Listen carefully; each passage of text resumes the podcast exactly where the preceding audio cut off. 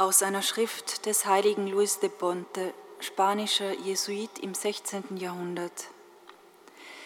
Preiset den Herrn alle Werke des Herrn.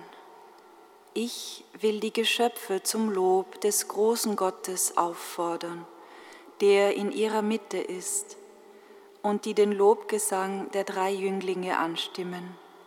Preiset den Herrn alle Werke des Herrn lobt und erhebet ihn über alles in Ewigkeit. Alle Geschöpfe dieser Welt verkünden das Dasein Gottes.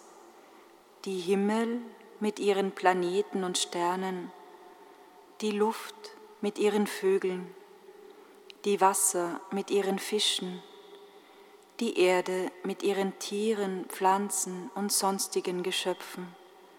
Alle rufen und bekennen, dass sie sich nicht selbst gemacht haben und dass die Ordnung, die in ihnen ist, nicht durch Zufall oder eigene Wahl so bestimmt sei, sondern dass Gott sie gemacht und so, wie sie sind, geordnet habe.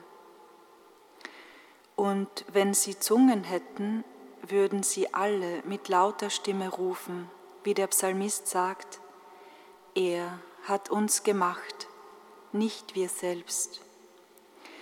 Und wie wir beim Anblick eines zierlichen Bildes oder eines wohlerrichteten Palastes sogleich erkennen, ein ganz erfahrener Maler oder Baumeister habe dies gemacht, und sogleich in uns das Verlangen entsteht, ihn kennenzulernen, so erwacht in uns das Verlangen, Gott kennenzulernen und zu wissen, wer er ist, damit wir ihn lieben und ihm dienen.